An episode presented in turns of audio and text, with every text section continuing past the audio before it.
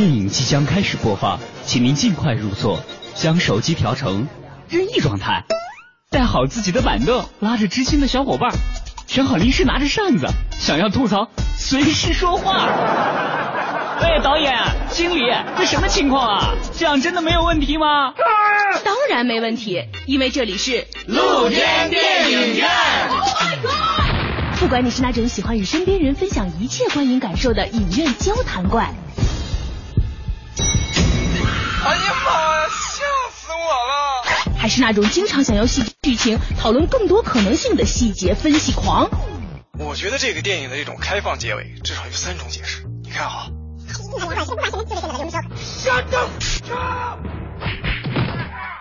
又或者你是那种想要去看电影，但是不知道哪些好看的呆萌天真戏。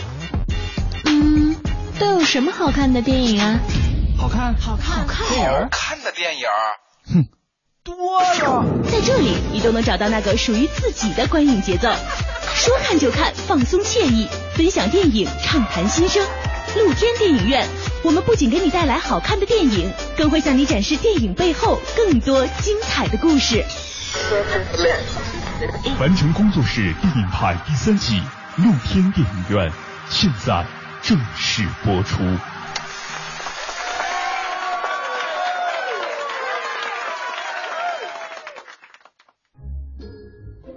音机前的听众朋友们，大家好，欢迎您收听今天的露天电影院，我是张远远。首先还是介绍一下今天来到节目中的两位嘉宾。大家好，我是橙子。橙子，优享看片会的创始人之一。目前每周日晚在建外 SOHO 的幺零幺咖啡举行观影活动。北京大大小小的咖啡馆电影沙龙并不少。优享看片会从二零一一年八月开始，到现在三年时间，已经放映过了上百部电影。几百个观众亲自参加过他们的活动，他们中的一些人即便离开了北京，依旧称呼自己为优享外地亲友团。橙子自称是基准级影迷，他说这代表资深影迷的基准，跨过去的就是骨灰级影迷，跨不过就还是个爱好级或入门级影迷。大家好，我是陆之宇。陆之宇，鲸鱼放映室组织者。微杂志看电影看到死创刊人，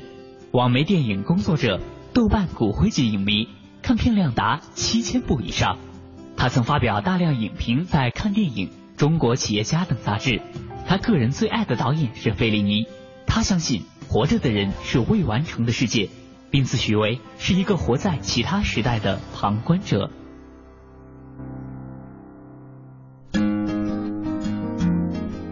随着上次其实我们说到恐怖片的这个话题哈，今天我们继续三个嗯有点不着调，然后比较明媚阳光的人来跟大家一起聊恐怖片哈。上次跟大家聊了《闪灵》，其实是非常优秀、非常天才的导演库布里克给我们带来的，当然剧本也很优秀，最后当然影片也是可以被很多人称为是恐怖片的最高境界的这种恐怖，心理上的恐怖。那我们今天为大家带来的呢，也是一部呃非常经典的由天才型的导演带来的，让大家可以说是念念不忘也好，当然有一些争议也好 的非常经典的恐怖片，叫做《怪房客》。我想可能很多人听到这个电影一开始会觉得有一点不太熟悉，因为毕竟拍摄的包括这个年代离我们稍微有点远，是一九七六年的一部电影。但是如果提起这个导演的话，大家应该还是会有熟悉感的，就是波兰斯基。他的这部《怪房客》到底给我们讲了一个怎样的故事？我们今天不妨来一起说说。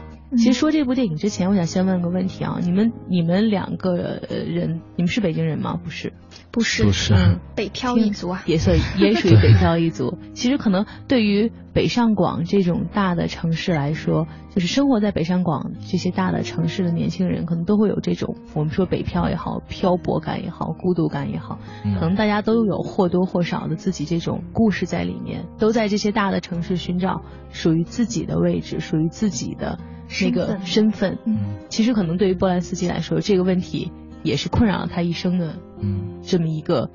最让他觉得头疼也好，最给他带来了很多痛苦的这种根源也好，也是一个身份认知的问题。而在这个电影里面，他的也算是他自己自导自演的这个电影里面讨论的，就是一个有关于身份认知的对，他是属于有那种异乡人的情节的一个，因为他本身是犹太人嘛，犹太人就是属于那种全世界漂泊的那种状态，所以他异乡的情节还是挺重的。嗯，所以其实提到身份的认知，我想可能在最近几年啊，大家看到的很多，包括嗯，在大城市里面觉得疏离、觉得孤独的这种感觉的，嗯，文章也好，然后各种分享也好，都能体会那种。那种心态，我相信可能现在正在听我们节目的有很多人，如果你是也属于在大城市在漂泊，离开自己的家乡的话，都会有那种在这个城市有一些茫然，有一些可能感觉到身边有一些自己不太能够融入的那种那种需要抗争一下那种感觉。那么我觉得初来城市的这些人可能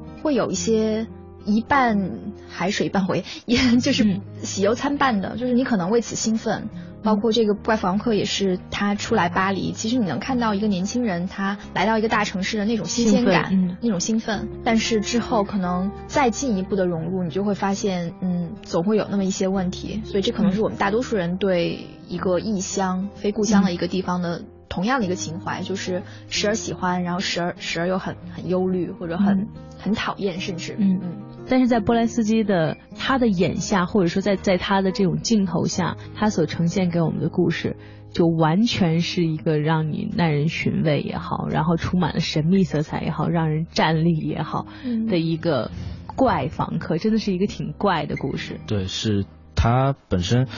他的关键词，这个片名就是在“怪”这个词上，我觉得这，因为它故事本身就是讲一起谋杀那种相关的一个故事，因为在。怎么说呢？在租房的过程中，比如说，呃，他他是在巴黎，包括我们是在北京，其实也是一样，就是各个世界都没有没有差别，我觉得。举个自己的例子，就说你在租房的过程中，你看房的过程中，你会发现一些比较很神秘的一些事情，比如说你也在墙里面发现了牙齿吗？没有在墙里面发现牙齿，就是会有觉得一些，比如说你去看一些房子，有人领你去，然后你会发现，因为有些人是比较怎么说呢？有我有朋友是比较那种有点迷信的，比如说他说，哎，厕所的门不能对着大门，属于那种。然后还有很多，哎，这个房间不能朝朝向啊，什么各各种问题有很多，然后你就会觉得会有一些很很古怪的想法，哎，这个房子是不是破除迷信？这房子是不是有人在里面去世过或者什么？会有一些死而不去什么这种一些很诡异的想法。所以看波兰斯基这个片子的时候，当时我是还没有北漂。嗯，但是会很很深切的体会到这种这种感觉，因为看过一些小说嘛。他的这个洗手间就是在一条长长的转圈的走廊对面，所以他。是通过自己的窗户能够看到洗手间的窗户，所以之后很多戴着面具没有面孔的人会出现在他对面的那个洗手间里面。我觉得这是一个非常恐怖的一个意象。对，你会觉得有时候房间的格局是很奇怪的，有些房子格局很奇怪，然后就觉得你不太适合在这儿居住，就有那种很很古怪的想法。其实，在这部电影里面讲的故事是一个相对很简单，像志宇说的。可能每一个租房的人都会有了这么一个经历，你外出租房到了一个你很向往的城市，然后找到了一个自己的容身之所，但是突然间随着。住到这个房子的时间呃越来越来越长，你会发现突然之间某一个时刻，你发现好像身边的人都有点奇怪，而这种奇怪随着你的这种呃你主观意识的这种加深，会变得越来越明显，直到最后你可能会觉得身边所有的人都想加害于你，而在这个过程中，可能其实一定程度上换一个方式，我觉得如果现在看日本或者韩国的恐怖片。也可能会有这种情况，包括你搬到陌生的大厦，然后身边的住客都怪怪的。会有这种这种阐述，但是像波兰斯基一样，对，像波兰斯基一样能把这个话题能让你真的想到身份的这种认知的，我觉得还真的是挺妙，不得不说很伟大的一件事。对，所以回到怪房客这个名字，它确实是在说个人和他人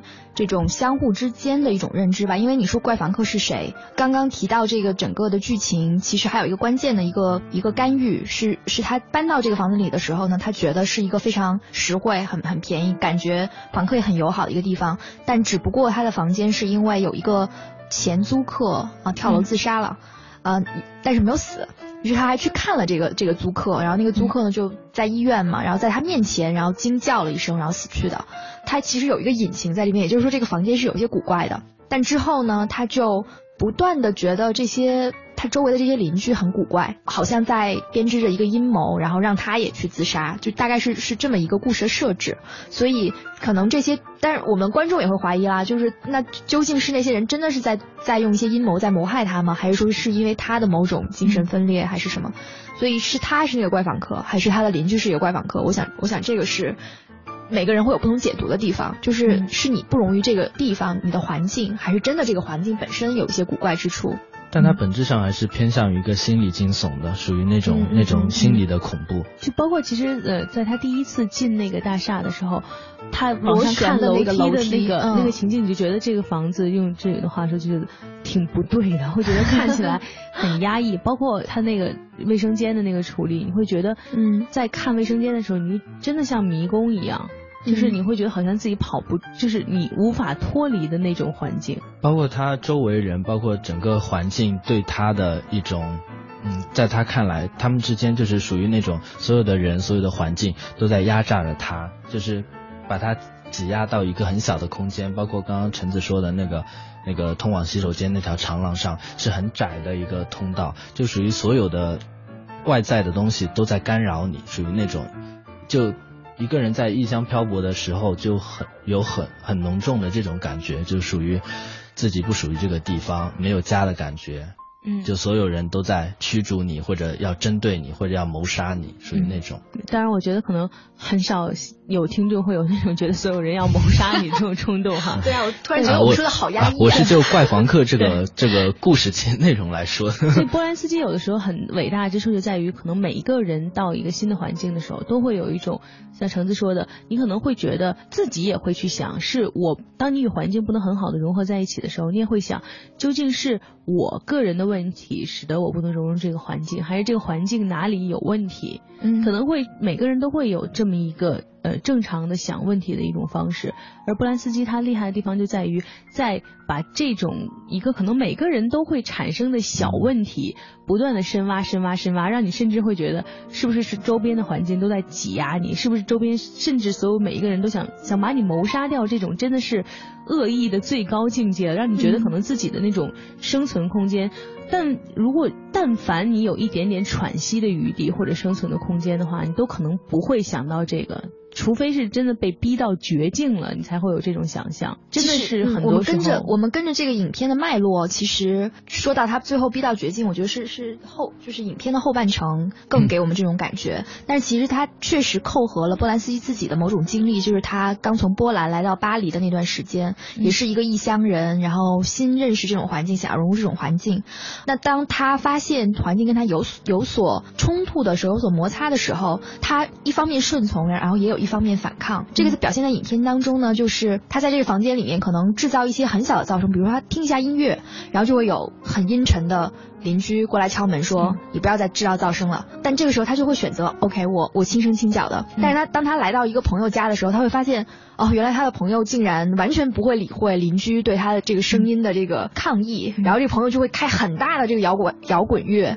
当邻居过来说，呃，说我老婆病了，住住院，所以我精神衰弱，你能不能够小点声音的时候，然后这个他的朋友就会大发雷霆说，哦，你的你老婆去住院了，那关我什么事？你就是继续把这个音乐开很大，就就是其实他是有一些内心的反叛在的，在这个影片的一开始的时候，最终还是会转化成一一些真正剧烈的冲突，就是慢慢。发现不对嘛，就是这些房客好像并没有真正在接纳他，他也不能够通过自己比较卑微的方式就能够生活下去，而是而是他发现这这是一个阴谋。嗯嗯，其实慢慢发现不对的过程，一方面是真的通过这些事情你觉得不对，另一方面可能就是在导演的这个他的这种特殊的处理方式之下，你会觉得很正常的是，嗯，我觉得大师的方式就是把一件。很荒诞的事情，让你会觉得它是合情合理的。在这个过程中，你会觉得慢慢发现不对的过程，似乎也是他心里不断遭到挤压。一一部分是那些住的人给他的挤压，另一部分我觉得可能也来自于他自己对自己的这种压制，觉得我要符合这个环境，我要把自己打磨成适合居住在这里的一员，然后你不断的压制自己内心可能正常的那些欲望和想法，所以慢慢的也会让你自己走到一个心理上的一个死路里。其实除了那个顺从，包括反抗之外，还有一种方式就是逃离。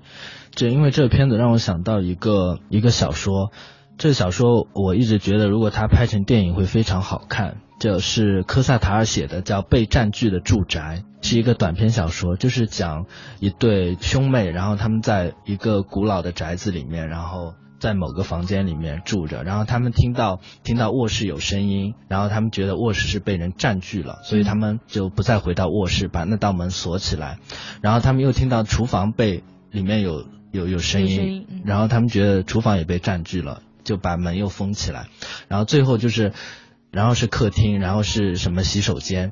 等于说有一些外来的一些东西就把这个房子慢慢的侵蚀那种感觉，嗯，所以最后他们是选择逃离，逃离这个房子，属于那样。所以我觉得怪房客，呃，如果有人能拍这个片子的话，就是属于另外一部的怪房客，就它是不一样的，就是属于选择了逃离这个倾向，对。包括其实他最后自己想要。通过跳楼的这种方式结束，他是想解脱的，对，其实也是一种逃离，就是当被挤压到一定状态的时候，觉得好像想要顺从这个自己，好像自己给自己设定的既定的命运。对我刚说那故事里其实也是顺从，就是说他不会去反抗那些就是占据住宅的那些人，然后他只是说一点点缩小自己的包围圈，属于那种感觉，嗯。而且包括其实像你刚刚说那个兄妹的那个故事，我都觉得你会让人有一种怀疑，真的有那些人存在吗？可能更多的是一种心理上面的，就是当你听到一些声音之后，你不但不会去面对那些生活中或者说困扰你的问题，你你的问题是把自己的圈子越缩越小，越缩越小，最后发现自己可能双脚站的地方都不够了。那。就把自己一步一步逼到绝境。对，这还有个片子叫《小岛惊魂》，其实也是那样，也是属于房间里有一些，就整个宅子里面有一些古怪的声音，然后他就觉得他要选择怎么样去，或者去反抗，或者去迎合，或者怎么样去通过另外一种反抗去抵制这些声音的侵入。其实我觉得这种这种对于什么呃是周边环境融入感的这种心理上的恐惧是一部分，另一方面就是在波兰斯基他这种拍摄的这种方法下，我觉得里面的一些细节真的是让人觉得也会给你一种视觉感受上营造出来很恐怖的感觉，包括我们刚刚说到的洗手间，然后他那个楼梯上去的那个螺旋形的楼梯，还有包括很多时候他出现的那个镜子的那个那个样子也会。都让你觉得有那种不寒而栗的感觉在。对洗手间那一幕，我我我就想到那个张国荣的一座是那个异度空间，里面有一场戏，他是深更半夜，然后在那个长廊上走，然后两边镜子上都出现同样的影子。那那一场戏，我觉得就是借鉴波兰斯基这个怪房客的，然后就是属于呃就在洗手间那条道上，两边有很多很多东西压榨他、挤压他。对，在这部片子里面，他因为他的租的房间其实很小，于是他的衣柜的一些镜子啊什么的，就去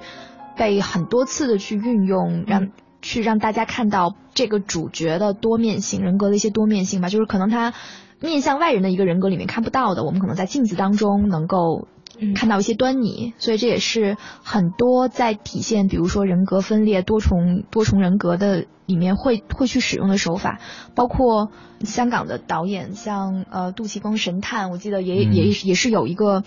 他把，而且他甚至是把那个镜子摔碎了，然后人走过去的时候，你会在无数片这个碎的镜子里面，然后看到这个人的影像，所以然后那部片子本身它就是一个一个人分裂出七个不同的这个这个人格，所以。我觉得也都是一种多重人格的一种升华。嗯，其实，在好多恐怖片里面，镜子都是一个特别经典的设置。就在想起来的时候，真的镜子是一种最直观的反应，就是你自己与外在世界联系，或者说一个反射、一个投影的一个最明显的方式。为什么很多恐怖片里面？到那个情节到的时候，你会觉得你会像里面的主演一样不敢抬头看镜子，或者觉得一抬头发现他在洗手或者洗脸的时候，你会觉得下一秒觉得不妙。好像镜子真的是给你一种最直观、最直接的反应，就是你在外在世界中应该是什么样子，但当如果你从镜子里面看到的是不同的东西的时候，你对自己的认知，包括对这种现在你所处的环境，都会产生一种特别 可怕的感觉。因为其实包括很多日本的恐怖片里面，呃，你真正的那个镜子，当然从镜子里看到另外一个人，其实怎么说，就镜子呃它。在我们惯常的生活中，镜子就是一个物件，但是在恐怖片里面，镜子赋予了灵魂。可能镜子它是以人的视角来看你，它看到你是猫是狗，或者是其他一个怪物的东西，就不太一样。就镜子是活有有有灵魂的，就是它是活的，就那种。就包括其实很多时候，我记得好像克里斯蒂安贝尔演的那个美国狂魔，他其实也、嗯、也是很喜欢照镜子的一个人，嗯，在。就是在你看这个过程中，你会觉得你从镜子中看到的自己是不是真的自己的这么一个问题？这是有一个镜像理论的呃一个理论啊，但是我不是没有研读的很深，但是大概从心理学或者说从生理学上来看，是一些婴儿他是要要到特定的年岁，比如说到三四岁的时候，他才能够理解镜子里面的他和他自己是自己，嗯、对，所以。所以，那如果我们把婴儿就刚刚出生作为他的本性来看，那镜子里面本身那个就不一定是自己。于是，我觉得很多电影它就是要去追问，对镜像，对镜像和和这个本我呢，和客体它的它的关系是什么？然后可能很多很恐怖的，或者你想去深入去思考的一些东西，就在于去超越镜子里面的东西和和这个本体的这个东西，它是不一样，它会呈现一些不一样的东西。就是我们所认知的自我和真正别人眼中的自我，像橙子说的，可能在别人眼中，这个怪房客里面的主角，他才是一个怪房客。可能如果换一个角度去拍，是大家很正常听到你在听音乐，很正常的有人敲门说能不能不要听了，是不是有噪音扰民？但在他的眼中，可能就会是一个很阴郁的人的形象。所以很多时候换一个角度，就是你所呈现出来的自己，你所看到的世界和真实的世界是不是同样的？是互相影响，它有双重的怪在里面，就是你以为怪房客不是你，但其实在别人眼中。恰恰又是你，嗯、就属于那种螳螂捕蝉，黄雀在后，嗯、也是同样的道理。而且最终他有一个还有一个宿命论的视角吧，就是他一直都不想成为那个自杀的 Simon Cho，、嗯、但是他最终还是选择了同样的变装，然后变成了一个女性，嗯、呃，在同样的地点，然后跳下去了，然后同样的方式，嗯，而且最后的。结尾也还是那样的一个在医院里哈，在医院里的那个标志性的尖叫啊，很很难不让人想到就是蒙克的那个呐喊的那部那那部画作，因为他我我觉得他灵感应该是来源于那里吧，就是他呈现的可能确实已经不是一个解决方案了，而是一种精神状态，它是有一种扭曲的一种感觉在里面，而且这个片子本身它就是特别阴郁的。就给人那种感觉，因为他是波兰斯基自己自自己主演的那个男主角，对，嗯。而且他也是，我不知道他之前有没有在电影里面就是男扮女装，但这次他就是还是挺大胆的，我觉得，就很少有导演在电影里很颠覆形象的去扮演成一个女性，就男扮女装的，啊，但是我觉得是觉得自己会变成那个之前。有跳楼自杀的那个女房客，所以才会扮成那个他的样子。对，所以他这个怪，其实我觉得也是波兰斯基他骨子里有的，他骨子里有一种很邪性的东西，我一直是这么觉得，因为他经历过犹太就是那个纳粹的屠杀，就怎么说对他他是有童年阴影的人，嗯、说白了就是那样。然后他就是后来的片子里面也有一些就是男扮女装的，虽然可能不是他自己自己主演，但是是他一个。御用的男主角吧，然后在他最新的那个片子里面叫《穿裘皮的维纳斯》里面是、嗯、是两个只有两个演员，一个男的，一个女的，都是他的御用演员。但那个男的怎么说呢？就他从各方面表演，包括行为处事方面，我感觉他就是波兰斯基本人的一个化身。没错，然后他很大相似性。对，他里面也是有一段就是呃男扮女装的戏，而且是通过那个女的调教那个男的，有有一种虐恋的情情绪在里面，还有性别倒错的。一些对那个片子很震撼我的。烦闷的夏天，蝉鸣似乎已经无处寻觅。回忆那些曾经与我们相伴的片段，会不会有这样的场景浮现？多可爱的雪孩子！儿时的电影院，那段嬉戏追逐的时光，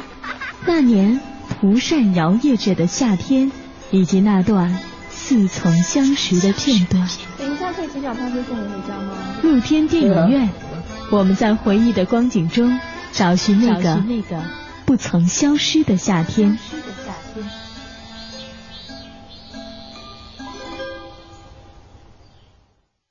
您现在收听的是中央人民广播电台凡尘工作室电影牌系列全新节目《露天电影院》，今日主题：那些夏天的小情怀。节目嘉宾：橙子、陆之雨。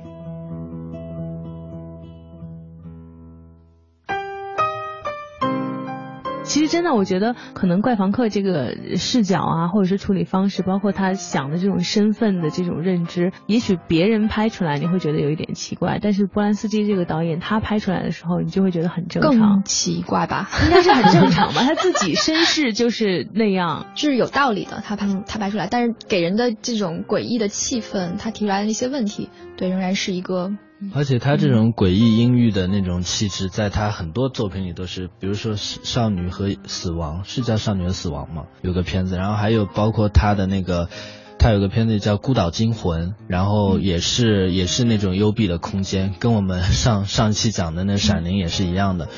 就因为怪房客是在一栋公寓里面，然后在那个《孤岛惊魂》里面是一个孤岛，一个小岛。然后他还有其他的，比如说早期的水中刀，水中刀只是在一艘船上，就都是有一个局限的空间，人被不停的压榨，然后到最后他发生扭曲变异，包括人性分裂，包括各种做出一些稀奇古怪的事儿，都是属于那种差不多类型的。所以有一段时间我看波兰斯基，我觉得这导演也就这样了。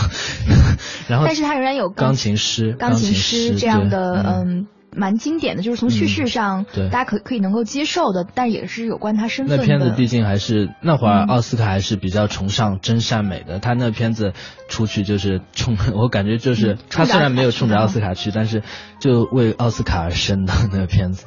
但是我后来看那个他。他前期片子除了钢琴师，然后其他一些我感觉都是那种幽闭空间里面人发生变异的，很多都是那样。然后，但是后来我看那个穿裘皮维纳斯之后，我就觉得他还是挺牛的。包括他近几年拍的《影子写手》啊，还有《杀戮》《杀戮》吧，是叫《杀戮》。对他还是玩了一些独特的东西。对对，现代人性的一些，在一个短小精悍的故事里面的呈现，我觉得他确实是还是有他的独到之处。嗯，对他出名的地方不是也正在于就是营造出了非常神秘的那种场景，以及令人呃形形容的原话是令人窒息的恐怖感觉。我觉得可能其实这些真的都跟身世是有关系的，包括他是犹太人的这个出身，然后父亲原来他的父亲原来还是一个艺术家，好像还是个画家，然后因为躲避这个迫害，好像一起搬到法国，但是他父亲母亲，他母亲好像还是死在那个纳粹的毒气室里的，所以其实这种身世。很难让人像志宇说的没有这种童年的阴影，你可能会觉得对这个社会上这这个世界上所发生人性能够黑暗到什么程度，一定是要走过那一段历史的人才会有这种感受，而且一定要，其实有很多大师，呃，包括其实，呃，当时在那个二战前后的一些呃绘画的艺术的大师，一定是要经过这种很颠沛流离的生活。就很不定的生活，见识过，觉得见见识过这个世界上最黑暗的事情，然后你才能够去思索的东西，包括你呈现的东西，即使讲一个好像是有一些悬念的故事，但是你的那个方式绝对是别人做不到的。所以一些拍恐怖片拍的很牛的人，都是有童年阴影的，是吗？所以这倒未必，但是我觉得像波兰斯基这种，他拍的很多片子，可能最开始。即使我觉得他现在不拍恐怖片，他的那个悬念还有那种感觉也都在了，也都像恐怖片。但是他之后的这个人生经历也也，我觉得也造成了他作品的多样性，包括他对两性关系的一些，嗯，很有他个人风格的解读，嗯，包括是叫苦月亮吗？对，苦月亮也是他，那片子也很牛。对我，我对他的人生经历都当然都是在这些。新闻和八卦里面说，其实有有很多还挺负面的，但是其实也构成了他某种经历的复杂性、丰富性吧。嗯，包括他那个有一段时间被重新拘捕，就是因为之前多少年前，二十四年前还是十四年前，猥亵少女什么的。嗯，七七年的时候，他猥亵少女，然后他整个身世就是特别传奇的，就特别离奇的，就让人。就它本身就是一部电影，如果他以后往年之后有人拍他的传记片，肯定也是很精彩的。对他的其实感情生活，包括可能对于大师来说，就连他生活中的那些故事都能够拍成像这宇说的，可能是一个电影，一个一一个电影，甚至他生活中的一一个经历，单截取那个经历都能是很悬念的东西，比如他。太太曾经，他他的之前的那一任太太被谋杀的那个事情，也在社会上引起了特别大的轰动，属于当时的呃比佛利山的算是他的第二任妻子，第二任妻子。其实刚刚你很波澜不惊的就讲出了这这样一桩惨案，但是其实，在当时绝对是在现现在看来还是觉得特别，因为你现在还能搜到他们以前就是他跟他第二任妻子一起拍的一些很亲密的照片，而且他们两个人也合作过，像罗斯玛丽的婴儿是是跟他一起合作，就觉得哎活生生的一个人，而且是很很能成为，就比如说他甚至还可以拿拿些影后啊什么的，就是两个。很有光环的人，然后就最终就是阴阳两隔那种感觉，对，就是还是挺震撼的，觉得还是很惨那件事。而且当时他太太好像是当时刚刚拍过这个电影，两个人属于在拍摄的过程中，然后认识并且结婚了，然后他太太当时好像还怀孕了。然后在比佛利山买了个豪宅，好像感觉生活上应该是好莱坞又跟他签约了，然后幸福的生活下去。就是那，就是那部罗斯玛丽的婴儿，就是他里面拍演戏的过程中真的是怀孕，而且他挺着肚子拍的有一段，而且他的最后被谋杀也是跟这部片子有关的，因为这部片子里面提到了什么魔鬼家族，嗯，然后然后后来不是查就后。据警方查出来说是什么？凶手的那个对，凶手是属于有邪教邪教组织那样的。虽然也有一度被怀疑说是波兰斯基自己干的。因为其实当时这个 他的这个事情，我觉得单独如果摘出来，就现在好像我之前曾经看过那个。哪部电影里面好像也在讲，就是说，呃，妻子被杀了，丈夫坚称不是他杀的，然后在这个过程中，其实那个悬念就已经在了。你说的是《冰雪暴》吗？因为最近我在看那个美剧，然后，然后里面就是他把自己妻子杀了。对，好像是还有一部是科恩兄科恩兄弟的电影，那个我知道，在看他好像第一集的时候就已经就已经是把妻子杀了嘛。但是好像在波兰斯基的这个真实的他的故事里面，就是。他其实当时在拍摄电影不在家，但是当他回到家的时候，发现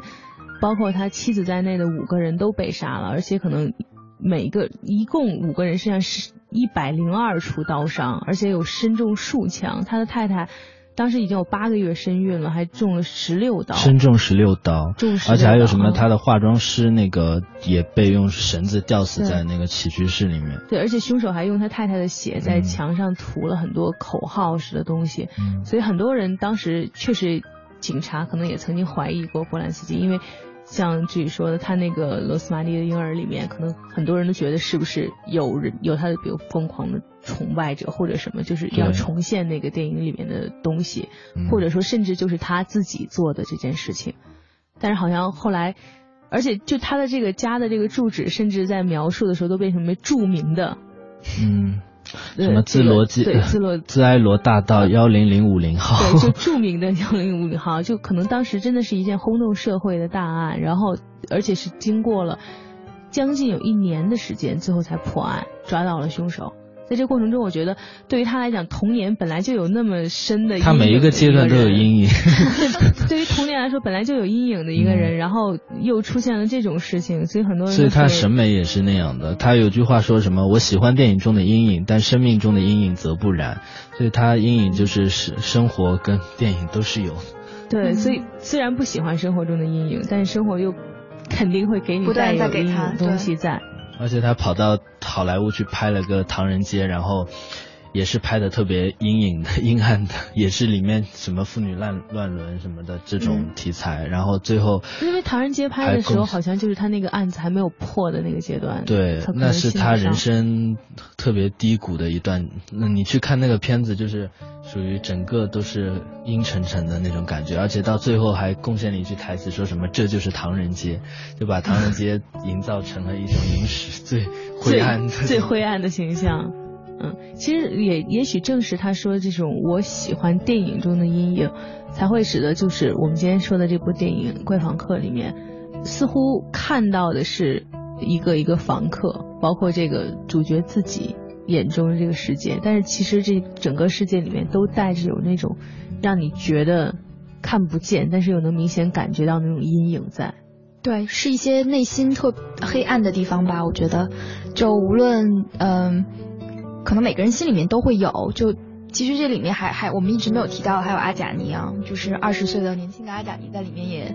扮演了一个嗯阳光般的角色。但是即便有这些呃生活里面的希望，但是可能你你还是要去处理心里面呃那些比较黑暗的呃部分。所以这可能是波兰斯基他他自己深有感触，然后在并且在《怪访客》这部影影片里面慢慢去积累，然后最后成为。一个很还还是很压抑、很绝望的一个 一个结尾，在我看来，嗯，其实呃，在这个电影里面，如果我们说之前的《闪灵》是人性的孤立，或者说这种人的孤立的这种状态会给你造成一种怎样恐怖的境地，那可能在波兰斯基这种眼里，就是人性的阴暗或者人性的一些阴影面能够还有隔阂，对，嗯。所以，如果你也在这个城市中寻找着一份属于自己的身份认同，或者你很好奇大师波兰斯基会怎样阐述他眼中的身份认同与错位之间的关系，那么不妨去看看这部拍摄于一九七六年的《怪访客》。感谢大家收听今天的节目，欢迎你明天同一时间继续关注露天电影院。